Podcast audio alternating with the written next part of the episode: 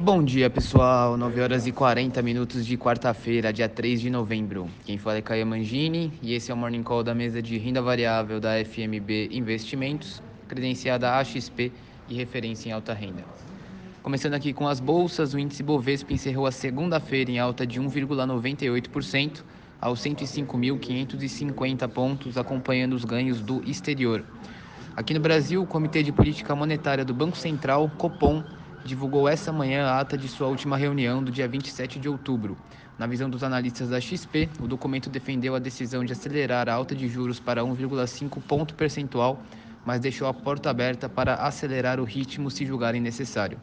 Desde a última reunião, houve alta substancial dos preços internacionais das commodities energéticas, cujo impacto inflacionário é amplificado pela, depreciação do real sendo essa combinação o fator preponderante para a elevação das projeções de inflação do comitê, tanto para 2021 quanto para 2022.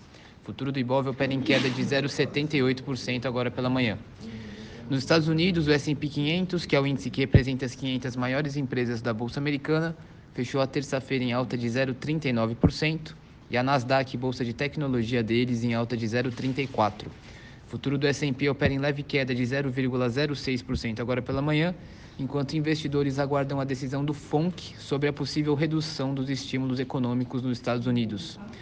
O índice Eurostock 50, que reúne as 50 empresas que possuem maior liquidez e volume de negócios na Europa, fechou a terça-feira em alta de 0,37%. O índice opera em alta de 0,15% agora pela manhã.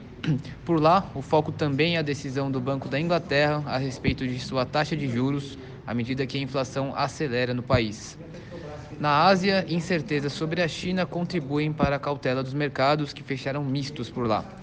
O dólar fechou em alta de 0,77%, cotado a R$ 5,68. Petróleo opera com baixas expressivas após a elevação dos estoques americanos e antes da reunião da OPEP+, cartel dos maiores exportadores e seus aliados, que está sob pressão para elevar os níveis de produção.